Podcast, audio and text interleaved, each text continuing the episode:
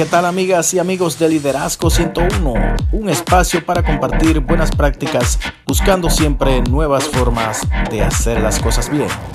Bienvenidos. Hola, ¿qué tal amigos de Liderazgo 101? En esta ocasión les quiero hablar de cómo ser más productivo con tres consejos que nos da Mari Kondo, una japonesa, una gurú que tiene un espacio en Netflix que se llama Tidying Up o poner en orden. Me encontré aquí en un sitio de internet que me gusta mucho que se llama addicted2success.com con un artículo sobre Mari Kondo en donde resalta estos puntos para ser más productivo. El artículo es de el editor Shlomo Slatkin. Lo pueden encontrar en internet, como les dije, en la página Addicted to Success.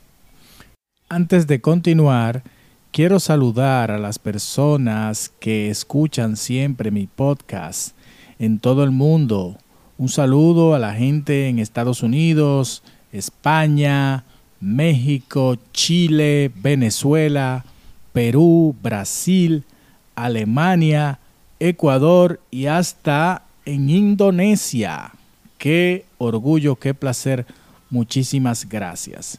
Pues entrando en materia, ¿cómo ser más productivo según Mari Kondo?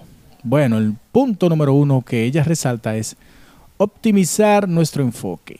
Muchas veces cuando ya tenemos cierto tiempo en un proyecto o en un empleo, se nos pierde esa razón de por qué estamos allí.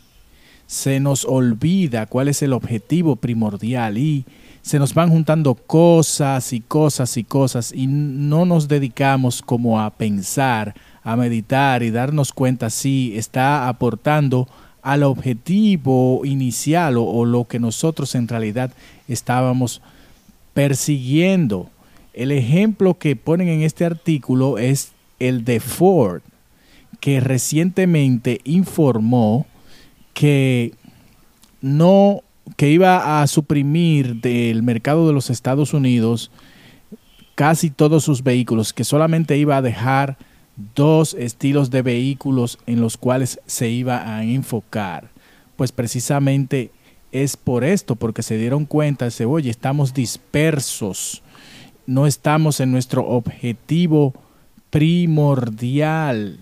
Entonces, más que proveer una gama grande de, de artículos, ellos hicieron esto para poder concentrarse en las utilidades de su empresa, que es lo más importante para ellos.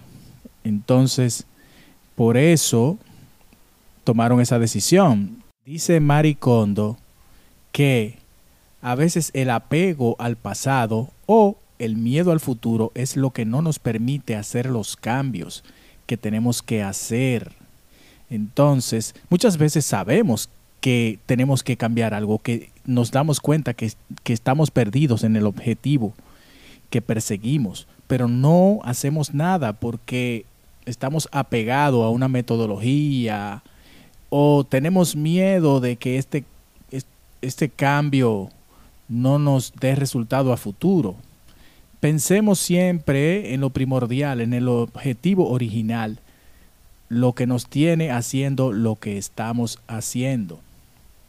Número dos, sus colegas, empleados o subordinados, la gente que trabaja con nosotros y nosotros mismos, estamos haciendo el trabajo que mejor sabemos hacer.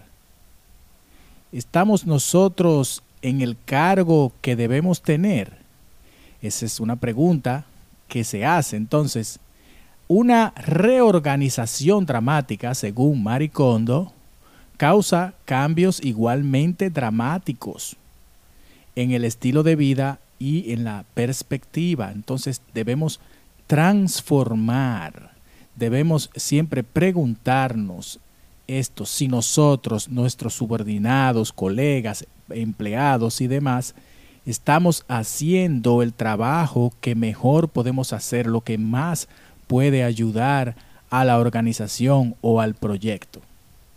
Finalmente, el punto número tres es gratitud. Señores, no tengo ni que hablar de eso. La importancia de agradecer siempre.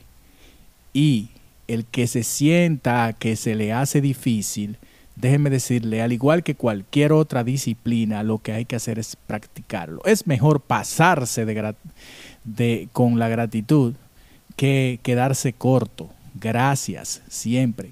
Gracias por ayudarme. Gracias por la información. Ser agradecidos. Bien, entonces, número uno, optimizar nuestro enfoque. Número dos, preguntarnos si nosotros, nuestros colegas, empleados y demás, estamos haciendo el trabajo que mejor podemos hacer para la organización o el proyecto. Y tercero, la gratitud. Si tienes preguntas o comentarios, puedes escribirnos a tomedi.yahoo.com. Busquemos siempre nuevas formas de hacer las cosas bien. Hasta la próxima.